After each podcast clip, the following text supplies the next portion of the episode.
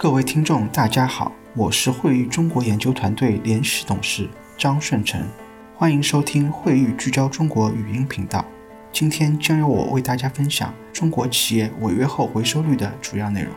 根据惠誉统计，二零一八年至今，在境内及境外债券市场发生违约的中国企业中，仅有少数与债券持有人达成了处置方案，而近半数企业仍然未取得实质性进展。或者未披露其违约后进展，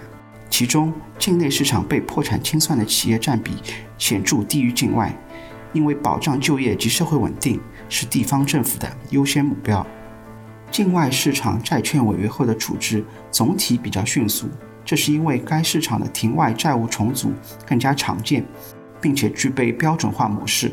大部分已解决的境外违约通过庭外重组的方式实现。尽管在部分案例中，境外债券持有人采用该方式实现的回收率低于境内持有人。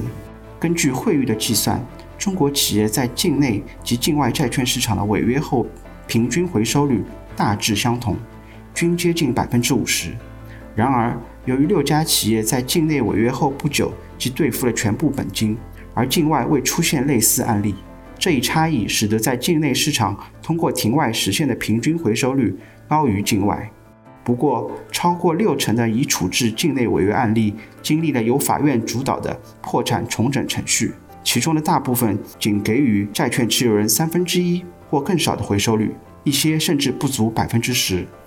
根据惠誉的观察，在庭内破产重整案例中，获得经国家外汇管理局注册的境内母公司担保的境外美元债持有人，拥有与境内普通债权人相同的偿付顺位。